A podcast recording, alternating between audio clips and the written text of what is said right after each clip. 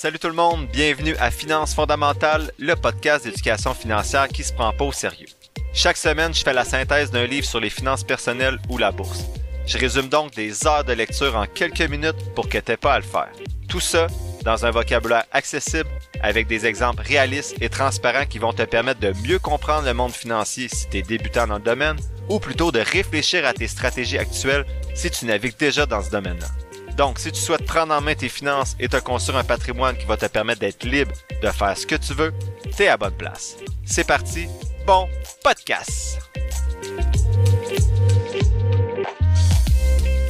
Salut tout le monde, bienvenue à ce 48e épisode de Finances fondamentales. Aujourd'hui, je fais la synthèse d'une deuxième série Netflix. La semaine passée, c'était la première, cette semaine la deuxième. Et cette semaine, c'est Get Smart with Money, donc deviens intelligent avec l'argent. C'est une série réalisée par Stephanie Sechtig en 2022.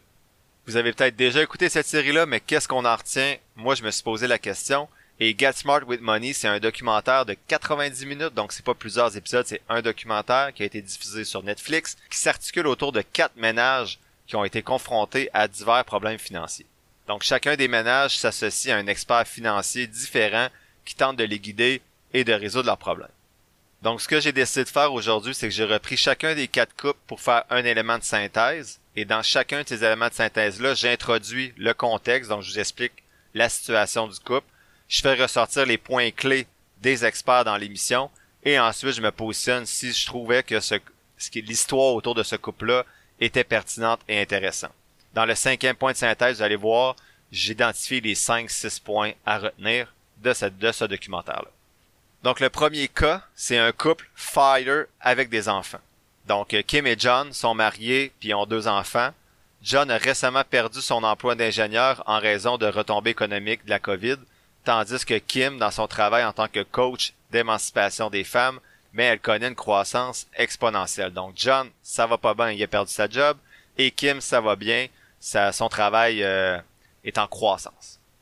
Donc, en conséquence, John devient père au foyer, tandis que Kim s'attend à gagner quand même une somme de 300 000 dollars pour l'année qui s'en vient. Cependant, leurs dépenses augmentent également. Ils paient environ 13 000 dollars de frais par mois pour leur famille de quatre personnes. Donc, ceux qui ont calculé vite, ça nous amène à peu près à 146 000 dollars de dépenses nettes dans l'année pour leur famille de quatre. Donc Kim et John veulent réduire leurs dépenses et trouver des moyens de mieux utiliser l'argent supplémentaire que Kim va gagner. Et c'est là qu'intervient Pete Adoney, qui est mieux connu sous le nom de Monsieur Money Mustache. Donc les points clairs à retenir de, ce couple-là sur ce qui a été fait par l'expert. Bien, même j'ai été un petit peu déçu par cette intrigue-là. Euh, Pete, l'expert, soulève euh, certains points importants pendant, pendant qu'il est à l'écran. D'abord, il a mentionné la règle des 4%, qui est un des concepts les plus puissants selon les experts du documentaire en matière de finances personnelles. Je vous rappelle qu'on a eu un épisode récemment, j'ai plus l'épisode précis en tête, c'est fin trentaine, euh, 38 peut-être, la synthèse d'un d'un vidéo de Ben Félix qui mentionnait que la règle du 4% était peut-être dépassée, qu'on était plus autour du 2,7%. Et dans l'épisode, je vous disais, peut-être finalement c'est un 3,7%, donc bref, entre 2,7 et 4% pour euh, la règle de la retraite.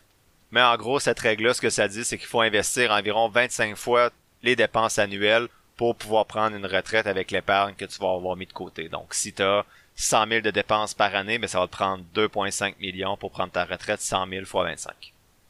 Un autre point que Pete l'expert insiste, c'est aussi l'importance d'aligner euh, tes dépenses avec ce qui te rend vraiment heureux ou heureuse plutôt que de gaspiller ton argent sur du matériel qui apporte une satisfaction à court terme à un moment donné, il pose une question super simple à Kim et John. Kim et John. Kim et. Il demande à quoi aimeriez-vous que votre vie ressemble? Donc Kim répond qu'elle, elle veut prendre une retraite précoce, donc anticipée, et passer du temps avec ses enfants. Pete, l'expert, leur reproche à elle et à John de ne pas avoir aligné leurs dépenses avec l'objectif de prendre une retraite tôt. L'expert dit que si vous, le téléspectateur, donc vous et moi, on gagne correctement notre vie puis qu'on dépense tout le revenu disponible sans avoir d'objectif ou de plan, mais il faut se poser la même question, c'est quoi nos objectifs? Personnellement, euh, ce que j'ai trouvé ça intéressant, ce premier couple-là, l'intrigue autour de ce couple-là, je trouve que c'est pas le meilleur, le couple le plus intéressant à suivre dans, dans le documentaire. Même s'il y a certains principes Fire qui peuvent être intéressants, je pense que la série a atténué toutes les étapes du mouvement Fire pour plaire un peu plus aux téléspectateurs, pour pas que ça devienne trop lourd. parce que l'expert Pete, Monsieur Money Mustache, euh, c'est vraiment quelqu'un d'agressif dans le mouvement Fire. Puis là, ben on n'a même pas creusé, donc c'est bien de présenter le mouvement Fire, mais tant qu'à prendre un couple qui veut faire ça, ben creuse. C'est quoi les étapes? C'est quoi le pourcentage d'épargne à atteindre? Et ça n'a pas été fait dans la série.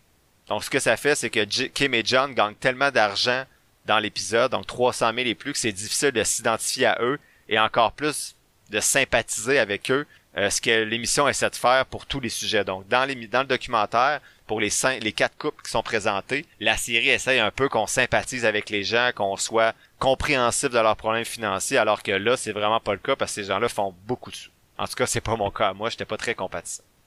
Donc pour moi, si tu gagnes des centaines de milliers de dollars par année, il y a peu de raisons d'avoir des problèmes financiers, à moins de circonstances extrêmes comme des problèmes de santé, mais c'était pas le cas dans le documentaire. Pour moi, l'émission aurait été beaucoup plus intéressante et inspirante si l'expert avait pris en charge une famille dont le, dont le profil financier est plus proche de la moyenne. On aurait pu alors apprendre comment atteindre l'indépendance financière sans avoir un revenu aussi élevé, ce qui est aussi possible. En fin de compte, vous allez peut-être avoir du mal à vous intéresser à ce couple-là dans le documentaire. Le cas numéro 2, c'est la consommatrice compulsive. Donc, pour vous mettre en contexte, Ariana, qui est la personne qu'on suit dans ce cas-là, a hérité d'une relation malsaine avec l'argent. Euh, donc ça vient de ses parents qui disaient souvent des choses comme bon, on le mérite pour justifier euh, leur mauvais achat ou leur mauvaise décision financière. En conséquence, ben Ariana a un problème de dépenses qui l'a continuellement poussé, elle, à s'endetter.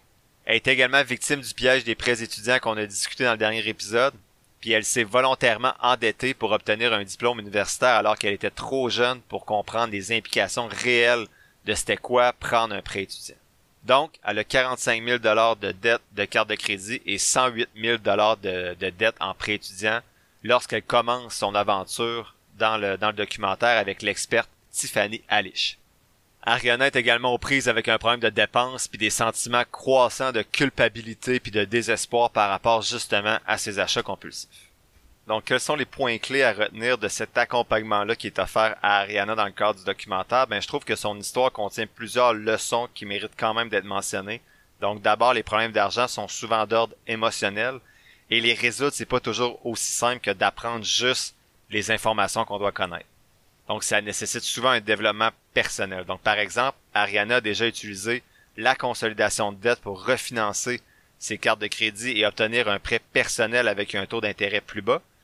Par contre, le fait de faire ça, de libérer ses cartes de crédit en consolidant ses dettes, ben ça a libéré ses cartes de crédit, puis elle a rapidement rempli de nouveau ses cartes de crédit parce qu'elle n'avait pas changé ses habitudes initiales qu'il avait mises dans le trouble pour commencer. Donc la première leçon, c'est pas juste d'écouter un podcast puis en fait d'aller chercher des connaissances donc c'est quoi un CELI, c'est quoi un REER, pourquoi c'est important de mettre 10% de côté, c'est vraiment de travailler sur ses habitudes financières et ça, ça fait un lien avec l'épisode 31, je pense, de mémoire d'Atomic Habits. Donc, essayez d'améliorer vos habitudes financières 1% à la fois. Mais euh, si vous le faites pas, c'est sûr que vous allez toujours revenir à vos problématiques, même si on, on s'assoit, vous et moi, pendant une heure, qu'on règle vos problèmes. Si après ça, vous partez de votre côté et vous refaites les mêmes erreurs que vous faisiez avant, ben, on va arriver au même point euh, dans quelques, semaines. Deuxième leçon intéressante, ben, l'expérience d'Ariana dans le documentaire montre qu'il est nécessaire d'avoir un fonds d'urgence avant de consacrer ses économies à des investissements ou à des remboursements de dettes. Donc, dans, le documentaire, sa voiture tombe, tombe en panne, puis elle évite le pire parce qu'elle a de l'argent de côté que Tiffany, l'experte, lui avait obligé de mettre de côté. Donc, au lieu d'aller piger dans ses investissements, ben, elle a pu prendre son fonds d'urgence pour payer la réparation sur sa voiture.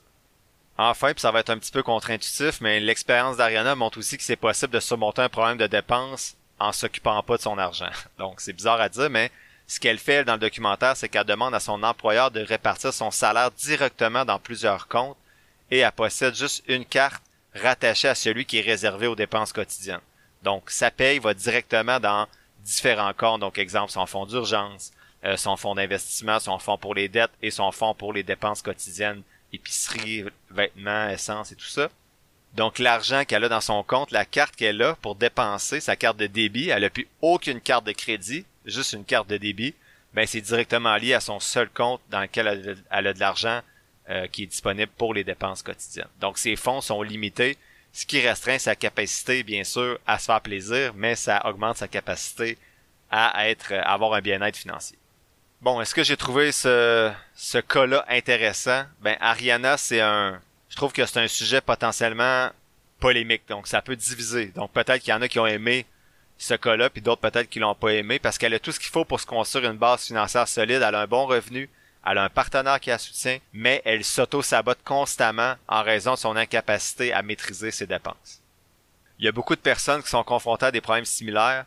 Donc, Ariana peut apparaître comme euh, privilégiée aux yeux de quelqu'un qui se débat avec des dettes parce qu'il y a des circonstances indépendantes de sa volonté, plutôt qu'un manque d'autodiscipline. Donc, il y en a qui vont peut-être dire, pauvre Ariana, elle a, vraiment des problèmes euh, à gérer ses habitudes financières. Alors, il y en a d'autres qui vont dire, ben moi aussi j'ai des problèmes, mais c'est parce que j'ai un problème de santé, c'est pas parce que je manque d'autodiscipline. Donc, ça se peut qu'il y en a qui aient aimé ce cas-là et d'autres qui l'aient pas aimé. Puis dans ce cas-là, on se rend compte que l'expert Tiffany arrive pas nécessairement à la fin du documentaire à faire comprendre à Ariana euh, les moyens de changer son état d'esprit. Donc on se rend compte que ça fonctionne pas vraiment malgré les progrès qu'Ariana a fait dans le remboursement de ses dettes. On se rend compte que ces progrès-là sont dus à l'automatisation des comptes. Donc tant mieux, ça c'est une bonne solution. Mais on a vraiment l'impression qu'à la fin, si on redonne une carte de crédit à Ariana à la fin du documentaire, elle va la remplir tout de suite. Donc, euh, ça montre que c'est pas évident non plus de changer ses habitudes de consommation. This episode is brought to you by Shopify. Whether you're selling a little or a lot, Shopify helps you do your thing, however you cha-ching. From the launch your online shop stage, all the way to the we just hit a million orders stage. No matter what stage you're in, Shopify's there to help you grow. Sign up for a $1 per month trial period at shopify.com slash special offer, all lowercase. That's shopify.com slash special offer. This episode is brought to you by La Quinta by Wyndham. Your work can take you all over the place, like Texas. You've never been, but it's going to be great because you're staying at La Quinta by Wyndham. Their free bright side breakfast will give you energy for the day ahead. And after, you can unwind using their free high speed Wi Fi. Tonight, La Quinta. Tomorrow, you shine. Book your stay today at lq.com.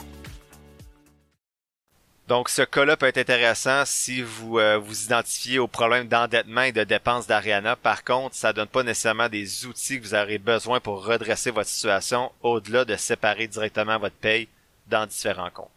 C'est justement le principal élément que j'ai retenu dans ce cas-là. Donc, c'est mieux prendre une décision, une bonne décision, une seule fois que devoir la prendre 25 fois dans une même semaine. C'est un peu ce qu'on disait dans le dernier épisode aussi. Donc, en envoyant directement votre salaire dans différents comptes, puis vous avez juste une carte de débit pour celui avec les dépenses quotidiennes, ben ça vous évite de dépenser le reste. On peut faire le parallèle aussi avec les investissements quand je vous disais de, de virer directement 20% dans votre compte de courtage. Ben ça peut même être avec un robot conseiller d'investir automatiquement ce 20%-là chaque fois qui arrive dans votre compte de courtage. Donc, vous évitez dans ce temps-là, comme j'ai déjà dit quelques fois, de, recevoir ce 20%-là dans votre compte que vous pouvez dépenser, puis de vous dire Ah, ce mois-là, c'est pas grave, là, je peux me gâter pour telle chose, j'ai eu une grosse. J'ai eu des grosses semaines au travail. Non, ce 20%-là, vous le voyez même pas passer. Il va direct dans votre compte de courtage. Donc, c'est d'éviter que vous ayez, à chaque fois que vous avez votre carte, à chaque fois que vous êtes un magasin, à chaque fois que vous regardez votre compte en banque, de prendre des décisions. Prenez une bonne décision. On va dire que vendredi, vous asseyez, vous regardez votre compte de banque, vous remplissez tous les formulaires qu'il faut pour faire les virements automatiques, vous, partez, à partir de ce vendredi-là, vous n'aurez plus jamais de décision à prendre sur la répartition de votre argent. Tout va être fait automatiquement dans vos comptes et vous allez seulement pouvoir vous amuser avec ce qui reste dans votre compte de dépenses quotidienne. J'ai vraiment l'impression que j'ai tourné un peu autour du pot avec ce, ce dernier point-là, mais bon, on passe maintenant au troisième cas. Donc le cas 3 s'appelle Deux travail, pas d'épargne. Donc en introduction, Lindsay, c'est une jeune femme d'une vingtaine d'années qui travaille 50 heures par semaine dans deux emplois différents dans le secteur des services. Elle aimerait travailler dans un domaine plus créatif comme la mode ou l'art, mais elle a du mal à payer ses factures et elle n'a pas le temps ni l'énergie de poursuivre euh, ses rêves. Lindsay souffre aussi d'anxiété et de dépression, donc elle souhaite améliorer sa santé financière, notamment pour pouvoir s'offrir une assurance maladie, des médicaments puis une thérapie pour soigner sa santé mentale.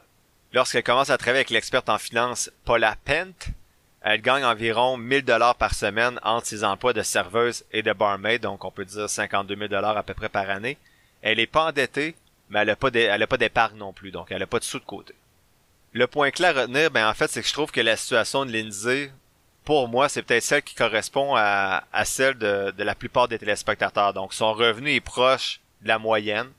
Elle vit d'un salaire à l'autre, puis elle un travail qu'elle préférait ne pas faire. Par conséquent, je trouve que son histoire est pleine de leçons assez pertinentes. J'en retiens deux par contre qui m'ont semblé plus importantes peut-être que les autres. Donc la première leçon pour moi, c'est que c'est possible d'avoir une carrière qui vous plaît et qui vous rapporte suffisamment d'argent pour vivre confortablement, même si peut-être que vous allez être encore coincé un petit bout dans un emploi sans avenir puis que vous avez du mal à économiser de l'argent, sachez que c'est possible de le faire. Donc le parcours va être long, peut-être éreintant, mais ça signifie pas pour autant que vous devez renoncer à vous épanouir. Donc la meilleure façon d'avancer, c'est toujours de se concentrer sur ce qu'on peut contrôler et travailler progressivement à une vie meilleure et j'en reviens encore une fois à améliorer les choses 1% à la fois. Deuxièmement, euh, la leçon que je retiens, c'est que l'expert dit qu'il existe deux, une différence essentielle entre les deux types de travail, les deux side, sidelines qu'on pourrait dire euh, qu'on peut avoir. Donc, si vous avez un deuxième emploi, vous pouvez avoir un deuxième emploi, soit qui consiste à échanger votre temps contre de l'argent encore, donc qui constitue un deuxième emploi, ou vous pouvez avoir un deuxième emploi qui constitue plutôt une entreprise qui va pourrait évoluer et amener générer des revenus pendant que tu travailles pas. L'expert dit que votre temps et votre énergie sont limités, puis vous avez probablement pas besoin d'une autre d'un autre travail qui va vous faire perdre encore plus de temps si vous êtes déjà surmené. Donc elle dit que les, les, les travaux, les travails, les elle dit que les emplois comme le covoiturage, la livraison de nourriture prennent beaucoup de temps puis sont pas toujours très euh, payants. Ça, c'est elle qui dit ça, c'est pas moi. Là. Si vous faites du Uber ou quoi que ce soit, euh, peut-être que vous avez un bon salaire, mais c'est ce que l'expert dit. Selon elle, c'est souvent préférable de se lancer dans un autre emploi, donc connexe, qui est évolutif, qui va vous plaire et qui va vous permettre éventuellement de peut-être devenir une entreprise lucrative, mais même s'il faut, au début, accorder un petit peu plus de temps pour commencer à gagner de l'argent. Donc, je prends l'exemple de Lindsay qui travaillait, je pense, de mémoire dans un restaurant ben Lindsay faisait restaurant plus un autre emploi qui prenait du temps, donc elle travaillait 50 heures par semaine. Ce qu'elle a commencé à faire dans l'épisode, c'est elle travaillait encore au restaurant, je pense, mais elle a commencé à développer une entreprise euh, d'art. Et là, c'est sûr qu'au début, tu fais pas beaucoup d'argent avec ça, mais elle espère, avec le temps, de pouvoir diminuer son nombre d'heures au restaurant pour s'accorder, en fait, accorder plus de temps à sa passion et à son entreprise d'art si le cas numéro 2 qu'on vient de parler avant m'avait marqué du côté peut-être des solutions proposées, notamment avec les différents comptes, la paye qui va dans les différents comptes, l'histoire de Lindsay est facilement pour moi la meilleure partie du documentaire. Elle est beaucoup plus facile à comprendre que les autres sujets.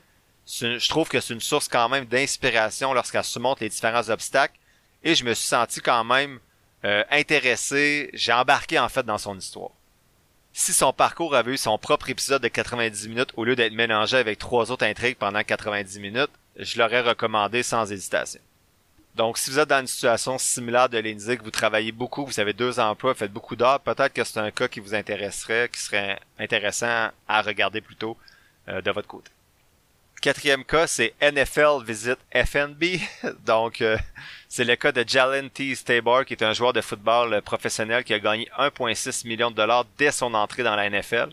Cependant, personne ne lui avait appris à épargner ou à investir, puis il a dépensé la plupart de ses gains dans sa maison, dans des bijoux et dans des vacances. Malheureusement, son équipe le, le congédie après deux saisons.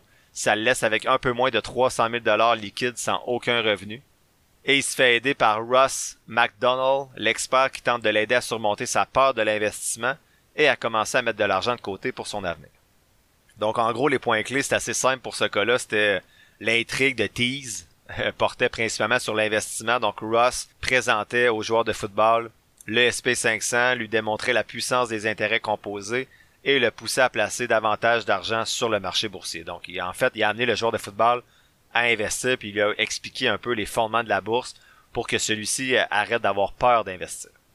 Donc bien sûr, ce sont des idées intéressantes. J'en parle souvent d'investir de façon régulière et constante dans des FNB passifs indiciels, mais euh, il n'y a rien de révolutionnaire ici. Vous n'allez pas apprendre grand-chose avec le cas de Tease si vous avez étudié l'investissement indiciel passif ou si vous avez écouté quelques-uns de mes épisodes de podcast.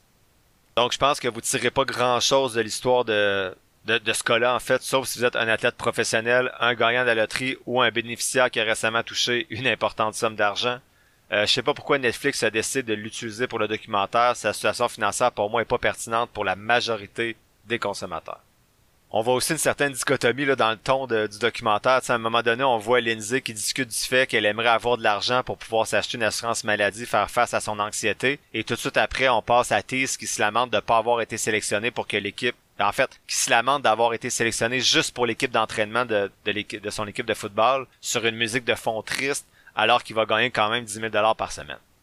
Je dis pas ça pour dire que c'est pas correct de gagner 10 000 dollars par semaine quand on est sur une équipe d'entraînement de la NFL. Je dis juste que la façon que le documentaire était fait, je trouvais qu'on passait d'une personne qui manquait d'argent pour assurer sa santé mentale à un qui se plaignait de gagner seulement 10 000 dollars par semaine. C'est sûr que ça montre que peu importe les revenus que vous gagnez, on trouve toujours des, des problèmes. Hein?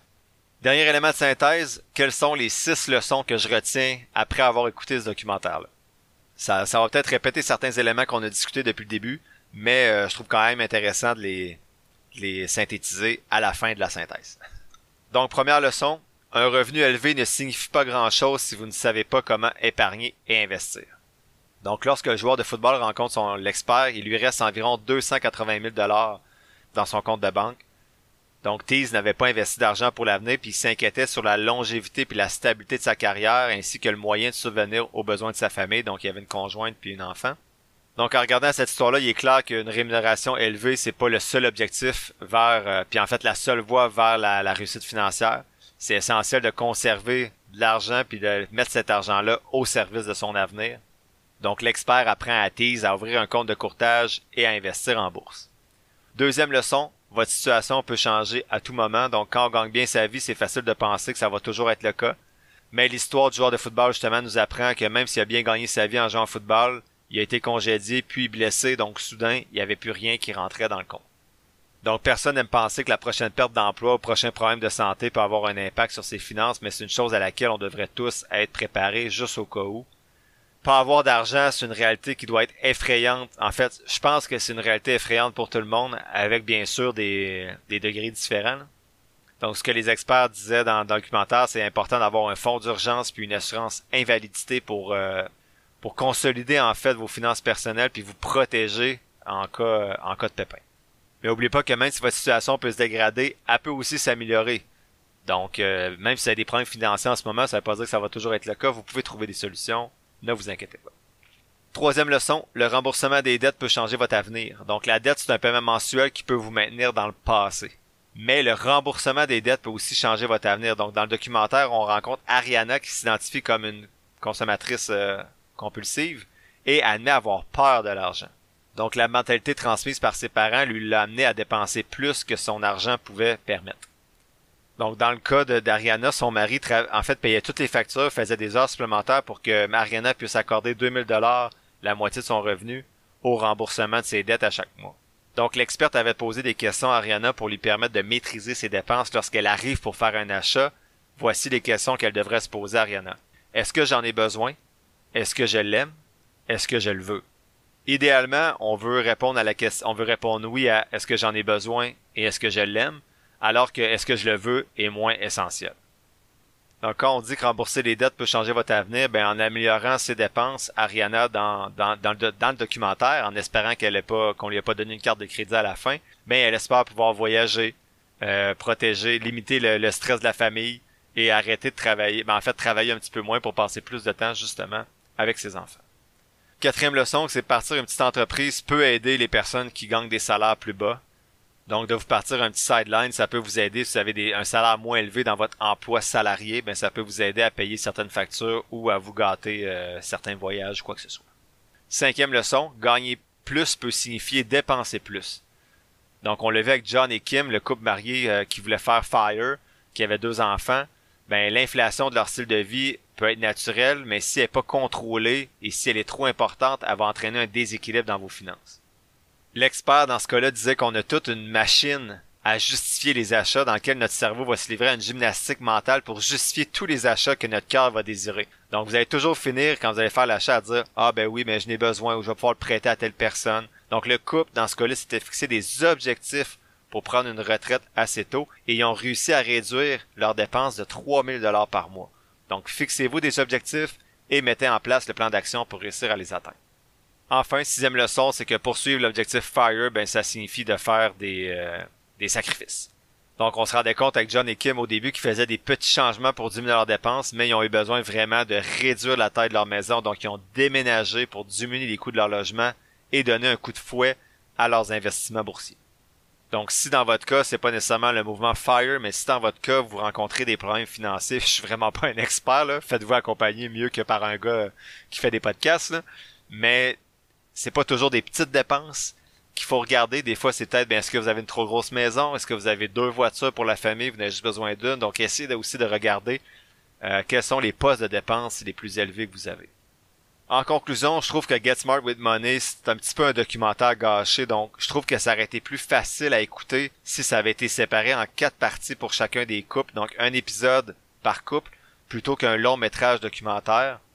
Pourquoi? Parce que les situations financières de toutes les, personnes qu'on a rencontrées dans ce documentaire-là sont très éloignées les unes des autres. Donc même si vous identifiez par exemple à Lindsay qui a deux emplois, mais vous allez passer 75% du temps, le reste du temps en fait, à essayer de vous identifier aux autres personnes ou à, être sympathique face à leur situation. L'émission contient quelques informations précieuses euh, pour des personnes qui ont peut-être jamais gagné d'argent, épargné ou remboursé leurs dettes ou investi.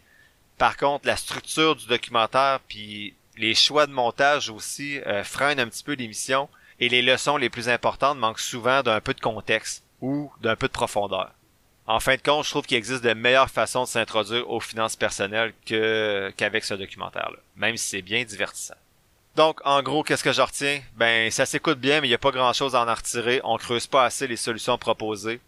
Moi, ce qui m'a le plus marqué, c'est le deuxième cas avec les comptes automatiques pour ne plus prendre de décision, mais en prendre une seule bonne. Et le cas numéro 3 peut peut-être être intéressant pour plusieurs personnes qui pourraient s'y retrouver davantage. Sinon, la semaine prochaine, je fais la synthèse de la troisième et dernière série Netflix que je vous, résume, How to Get Rich de Ramit Sethi, donc comment devenir riche. Et ne vous inquiétez pas, c'est pas parce que j'ai fait la synthèse de trois séries Netflix que j'ai arrêté de lire des livres, c'était juste pour me donner une petite pause. Ce jeudi, je vais partager sur la page Facebook du podcast l'analyse de 20 autres compagnies qui n'ont pas passé la première étape dans ma stratégie. Ça inclut notamment la banque TD, Coke et BRP. L'épisode tire à sa fin. Je te remercie d'avoir pris quelques minutes aujourd'hui pour m'écouter. J'espère que les contenus partagés t'auront apporté de la valeur. Si c'est le cas, ou bien que tu trouves que de façon générale, le podcast aide à ta santé financière, tu peux soutenir mon travail de trois façons différentes. D'abord, tu peux t'abonner au podcast pour 3,99 par mois afin d'avoir un accès en plus à un épisode mensuel supplémentaire à chaque premier jeudi du mois. Ensuite, tu peux donner de la visibilité au podcast en le partageant avec ton entourage et sur tes réseaux sociaux ou en cliquant sur le bouton suivre, abonnement ou quelque chose qui ressemble à ça selon la plateforme sur laquelle tu m'écoutes. Ça, ça te coûte rien et ça m'aide beaucoup. Enfin, tu peux nourrir les futurs épisodes en me posant des questions ou en me suggérant des lectures sur la page Facebook du podcast ou par Gmail. Toutes les informations sont quelque part dans la description de l'épisode. Je t'invite justement à t'abonner à la page Facebook du podcast pour avoir accès chaque semaine à l'image synthèse des épisodes et également à l'analyse des compagnies en bourse que j'effectue à l'aide de ma stratégie d'analyse fondamentale. N'oublie pas que je suis pas un expert, prends donc jamais ce que je dis pour du cash, fais toujours tes propres recherches. Sur ce, merci encore pour ton écoute et on se voit dans le prochain épisode de Finances fondamentales.